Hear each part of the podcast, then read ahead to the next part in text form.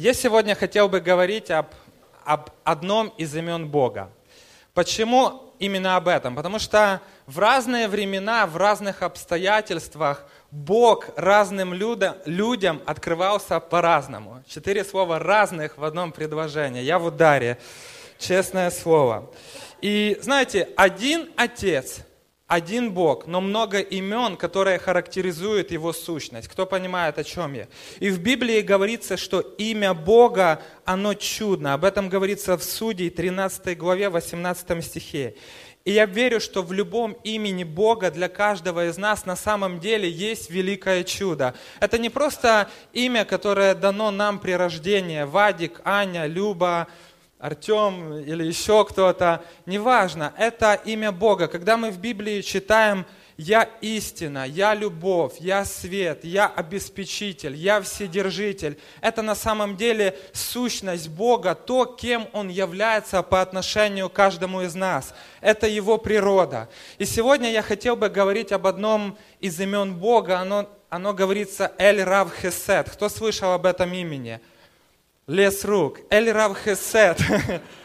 Оно переводится как Бог многомилостивый.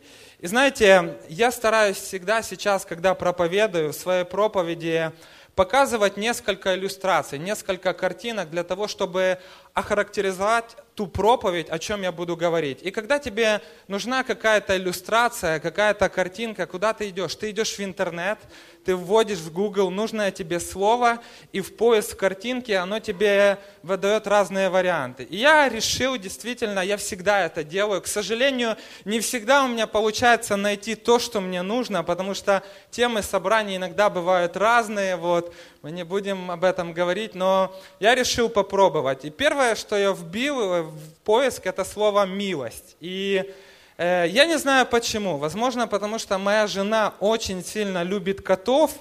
Вот. Но вот такая вот картинка появилась у меня, когда я вбил слово «милость». Это мило, но это не милость. Вот. Но я не отчаивался, и я все-таки ввел слово «многомилостивый». И тут как бы мне, в принципе, дало то что, то, что ближе. Но больше всего меня, знаете, удивило, если вам видно, вот эта вот картинка, Почему она там оказалась, я не знаю. Это, наверное, многомилостивый бармен, я так присматривался, который всем наливает томатный сок. Вот, я, я не знаю, это все, что смог найти. Но спасибо большое. Сегодня мы будем говорить о Боге многомилостивом. Эль Рав Хесет, это с древнееврейского. Псалом 144,8 говорится, «Щедр и милостив Господь, долготерпелив и многомилостив». И я могу сказать, что это на самом деле сущность Бога, долготерпелив и многомилостив. Люди, они не такие. Мы не долготерпеливы и мы не многомилостивы, но Бог, Он совершенно другой. Он милостивый по отношению к каждому из нас. Даже когда мы этого с вами не заслуживаем. И иногда, знаете, мы что-то как натворим и думаем, Бог, ну как ты нас вообще терпишь? С нашими молитвами, с нашими постоянными проблемами? Сегодня мы служим, завтра мы не служим, сегодня мы там, завтра мы здесь, тут мы передумали, сегодня мы теплые, завтра мы горячие, но это сущность Бога. Он долготерпелив, и Он многомилостивый. И милость – это, знаете, когда сострадание по отношению к другому человеку, даже когда мы с вами этого не заслуживаем. И я верю, что на самом деле у Бога этой милости по отношению к каждому из нас предостаточно. Он Бог бесконечного шанса. И на самом деле Он хочет, чтобы мы были точно такие же по отношению к другим людям, которыми мы встречаемся ежедневно.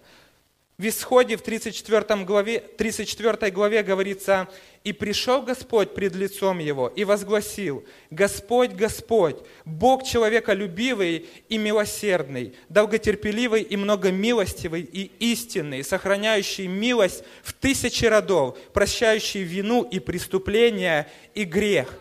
Бог в своем слове говорит – я человеколюбивый, я многомилостивый, я милосердный, я долготерпеливый. Это то, каким Бог есть по отношению к каждому из нас.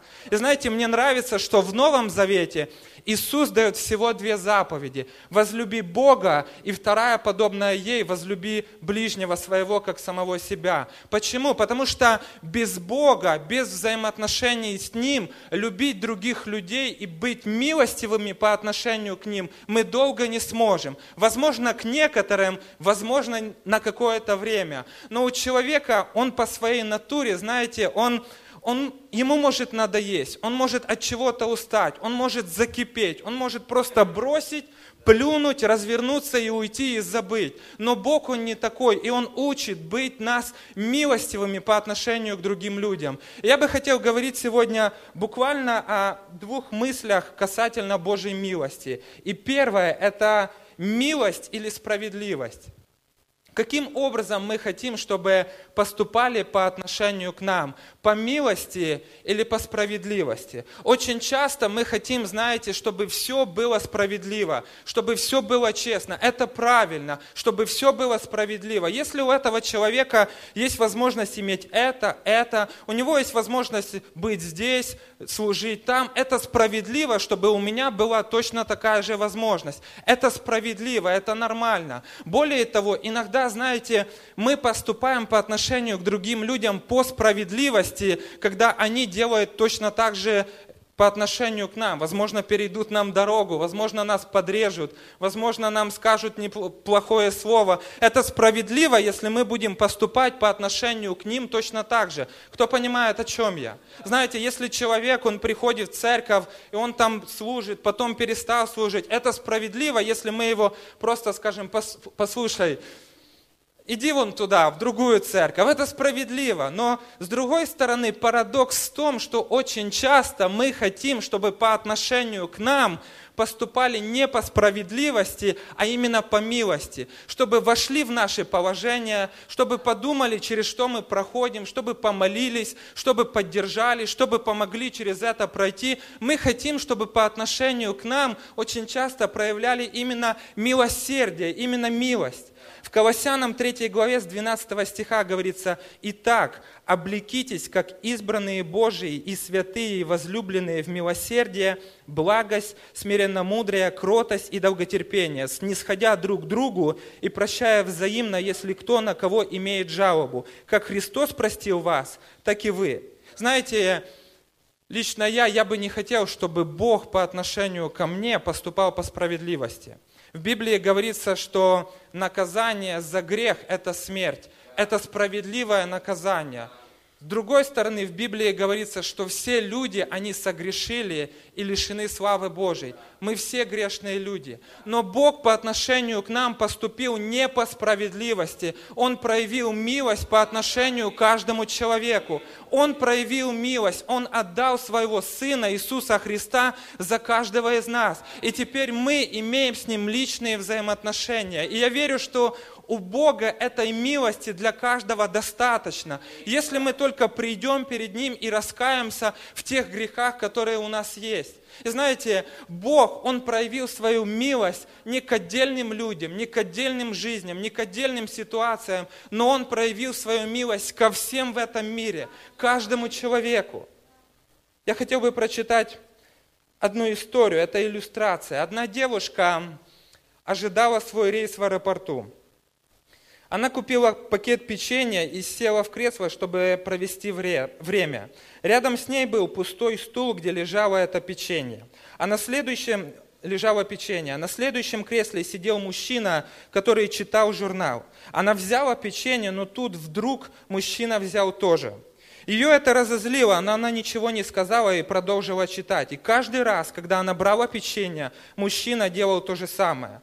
Она пришла в ярость, но она не хотела устраивать скандал в переполненном аэропорту. Когда осталось только одно печенье, она подумала, интересно посмотреть, что сделает этот наглец теперь. И мужчина, как будто прочитал ее мысли, взял последнее печенье, разломал его на двое и, не поднимая глаз, дал ей. Ее это возмутило, и она просто собрала свои вещи и ушла она вдруг и ушла. Позже, когда она села в самолет и полезла в сумочку, чтобы достать свои очки, вдруг она вытащила ту самую пачку печенья, которую она купила. И человек, которого она считала наглецом, делился на самом деле с ней своим печеньем, не, не проявляя ни капли гнева, просто из доброты. Знаете, это очень, это очень простая иллюстрация, но вопрос – на чем месте сегодня находимся мы? На месте этой девушки или на месте этого мужчины? Потому что очень часто мы оказываемся именно на месте этой девушки. Когда нам что-то не нравится, мы возмущены, мы не хотим разбираться, мы не хотим никакой справедливости, мы не хотим никакой милости, мы хотим просто справедливости, хотим свое печенье обратно. Вместо того, чтобы быть как этот мужчина – Вопрос, как мы хотим, чтобы поступали по отношению к нам, по милости или по справедливости? Потому что иногда по отношению к другим людям мы хотим поступать по справедливости, но хотим, чтобы по отношению к нам поступали именно по милости. И второе, нужно поступать по милости, если хотим, чтобы Бог поступал с нами так же мы хотим поступать, нужно поступать по милости, если хотим, чтобы Бог поступал с нами так же. Я говорил, что имя Бога многомилостивый – это Эль Рав Хесед. И слово Хесед с древнееврейского, оно и означает милость. И знаете, оно не значит просто сочувствовать попавшему в тяжелое положение человеку.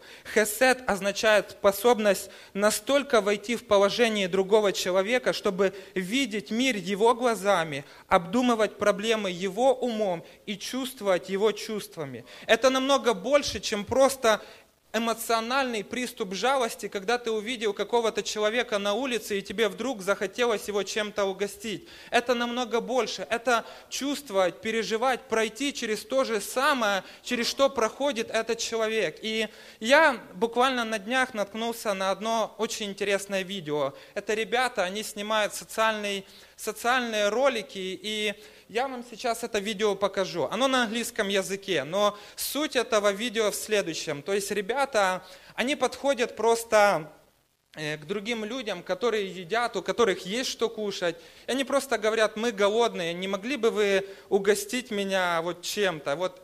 И потом они подходят к человеку, у которого ничего нет. Знаете, милость – это не просто когда тебе жалко какого-то человека, но когда ты действительно входишь в его положение, и ты переживаешь то, что переживает этот человек. И это на самом деле именно то, что очень редко мы делаем по отношению к другим людям. Не потому что мы плохие, но потому что у нас самих полно своих проблем, своих каких-то переживаний, своих каких-то вызовов, своих каких-то ситуаций. Но знаете, Милость – это именно то, что сделал Бог через Иисуса Христа. Иисус, Он пришел сюда, в этот мир. Он видел этот мир своими человеческими глазами. Он обдумывал какие-то вещи, Он переживал какие-то вещи своими человеческим умом. Бог знает, что такое жизнь, потому что на самом деле Он сам стал жизнью, Он был здесь, Он видел, через что мы прошли. И Бог пришел, знаете, не как далекий, величественный Бог, которого ничего не волнует. Он видел, через что мы проходим, и Он проявил милость по отношению к каждому из нас. В Матфея 18 глава, в 18 главе описана история о господине, который простил своему рабу огромнейший долг. И также говорится, что этот раб, он не смог простить своему товарищу совершенно маленькую сумму. Написано, «Посему Царство Небесное подобно царю, который захотел сосчитаться с рабами своими. Когда начал он считаться, приведен был некто к нему, который должен был ему 10 тысяч талантов. А как не имел чем заплатить, то государь его приказал продать его, и жену его, и детей, и все, что он имел, и заплатить. Тогда раб тот попал, пал и, кланяясь ему, говорит, «Государь, потерпи на мне, и все тебе заплачу». Государь, умилосердившись над рабом тем, отпустил его и долг простил ему. Раб же тот, выйдя, нашел одного из товарищей своих, который должен был ему сто динариев, и схватил его, душил, говоря, «Отдай мне, что должен». Тогда товарищ его пал к ногам его и, умоляя его, и говорил, «Потерпи на мне, и все отдам тебе». Но не захотел, Но тот не захотел, а пошел и посадил его в темницу, пока не отдаст долга. Товарищи его, видя происшедшее, очень огорчились и, придя, рассказали государю своему все бывшие. Я хочу, чтобы мы увидели картину. В те времена 10 тысяч талантов, вообще талант это была самая большая денежная единица. И 10 тысяч талантов на те времена это было больше дохода царя. То есть сумму, которую господин простил своему раба, рабу, она была колоссальная, она была огромная. Но раб, он не смог простить своему товарищу 100, 100 динариев. И 100 динариев – это где-то одна пятисоттысячная того, что простил господин. И получается, что раб, он не смог простить эту одну пятисоттысячную своему товарищу. И Иисус, Он рассказывает эту притчу для того, чтобы показать каждому из нас, насколько был огромный наш долг, и Он все равно, Бог все равно смог простить его каждому из нас. И иногда, насколько маленьким, одним пятисоттысячным бывает долги других людей по отношению к каждому из нас. И я ни в коем случае не, не говорю по поводу денег, финансов, но это могут быть взаимоотношения, это могут быть какие-то слова, еще какие-то вещи. Иногда это настолько маленькое. И в 32 стихе говорится, тогда государь его призывает его и говорит, злой раб, весь долг твой я простил тебе, потому что ты упросил меня. Не надлежало ли и тебе помиловать товарища твоего, как и я помиловал тебя? Ничто из того, что когда-либо, когда-либо, кому-либо мы с вами будем прощать, не идет сравнение с тем, что Бог простил уже каждому из нас. Нам был прощен грех. Это тот, что невозможно уплатить. Грех человека стал причиной смерти Иисуса Христа, но Бог пожертвовал, потому что Он настолько возлюбил каждого из нас. Бог проявил по отношению к каждому из нас милосердие. В Матфея 6 главе, в 12 стихе говорится, «Прости нам долги наши, как и мы прощаем должникам нашим». В 14 стихе говорится, «Ибо если вы будете прощать людям согрешения их, то и простит вам Отец ваш Небесный. А если не будете прощать людям согрешений их, то и Отец ваш не простит вам согрешений ваших». 5 Матфея, 7 глава, «Блаженны милостивые, ибо они помилованы будут». Я верю, что Бог ожидает от каждого из нас точно такое отношение по отношению к другим людям. Он хочет, чтобы мы были милостивы по отношению к другим людям. И знаете, я бы хотел поделиться небольшой историей своей жизни, как иллюстрация к этой проповеди. Наверное, Бога, как много милостивого, я узнал всего лишь полтора или, возможно, два года назад. Это странно, потому что с Богом я уже семь лет, но тогда, когда я пришел семь лет тому назад, для меня было все ново все непонятно, я всему учился заново. Более того, церковь я пришел с огромным багажом обиды, непрощения, очень огромным количеством вопросов и нереально огромным, огромной ненавистью по отношению к своему отцу. Я ненавидел своего отца, и знаете, каждый раз, когда я слышал, как ребята говорят, у меня нет папы, у меня нет мамы, я мечтал, чтобы у меня не было отца. Я хотел для него самого худшего, и я хотел вырасти и отомстить ему за всю ту боль, которую он причинил мне и причинил моей маме. И я не мог понять, почему я маленький, в один день мы жили в больших домах, а в другой день мы с мамой жили на вокзале. Знаете, я, я знал, что я чего-то добьюсь в жизни не для того, чтобы быть успешным человеком, но для того, чтобы показать этому человеку, что я могу чего-то добиться сам, что я могу добиться чего-то без его помощи, без его денег, без его каких-то связей. Я могу, и я хотел это сделать. И я, и я рос именно таким образом. Я, знаете, я настолько сильно ненавидел его, я не мог понять, каким, почему он обманул меня, он обманул мою маму, он обманом заставил подписать ее документы, в которых говорилось, что мы отказываемся от половины имущества. А на тот момент половина имущества это было десятки, десятки, десятки миллионов долларов, потому что мы были очень богаты. И я не мог понять, почему мы жили в больших домах, у меня было все, я мог играть с друзьями, а в следующий день мы, мы живем с мамой на вокзале, у мамы нет денег для того, чтобы купить билеты и уехать к ее родителям. И все это, оно меня раздирало изнутри, я ненавидел своего отца. И даже когда я пришел в церковь, я не смог его простить, потому что это раздирало меня изнутри. И мне постоянно говорили, тебе нужно быть милостивым по отношению к твоему отцу. Точно так же, как и Бог милостив по отношению к каждому из нас. Но я не мог этого сделать. И знаете, в 18 лет я принял решение попробовать простить его, попробовать наладить с ним взаимоотношения. Я никому не сказал, я просто купил два билета в Азербайджан, это там, где он живет. Я полетел туда, я не говорил никому, я не знал, где он живет, я не видел его и не слышал 8 лет.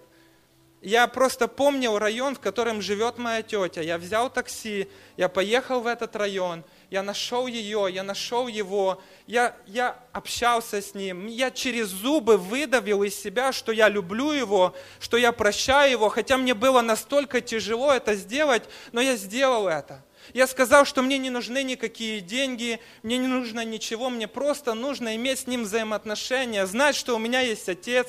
Я сказал, что я люблю его. Мы провели классные четыре дня вместе, я просто улетел обратно. И знаете, мне в тот момент было так хорошо, так просто, потому что я подумал, что я, я освобожден от этого.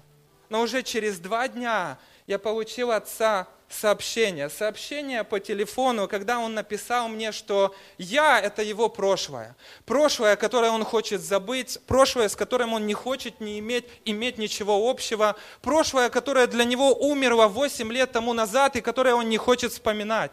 И он попросил меня просто удалить его номер и написал в конце сегодняшнего дня «Твой отец для тебя умер».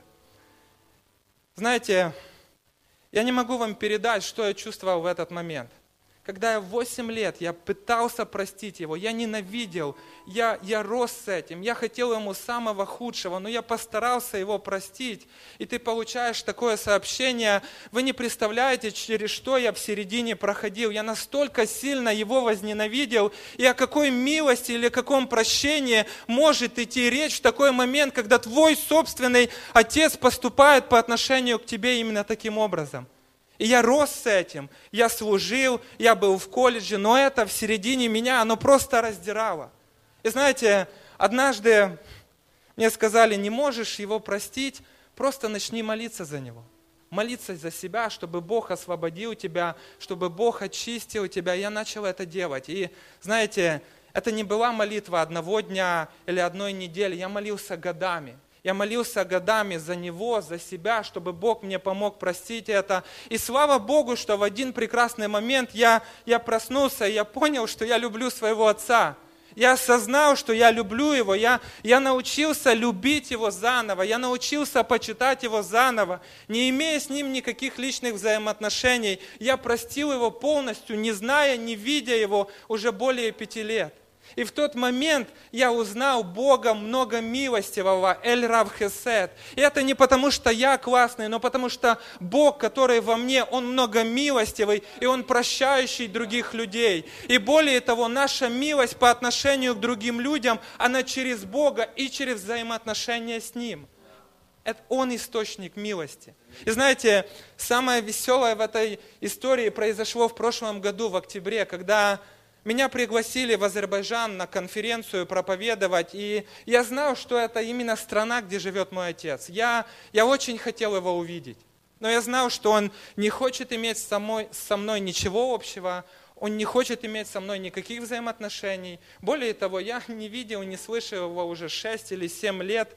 Я не хотел ничего по этому поводу делать, но я просто хотел его увидеть. И знаете, насколько я был удивлен, когда за два дня до моего отлета туда он написал мне в Фейсбуке, он сам мне написал.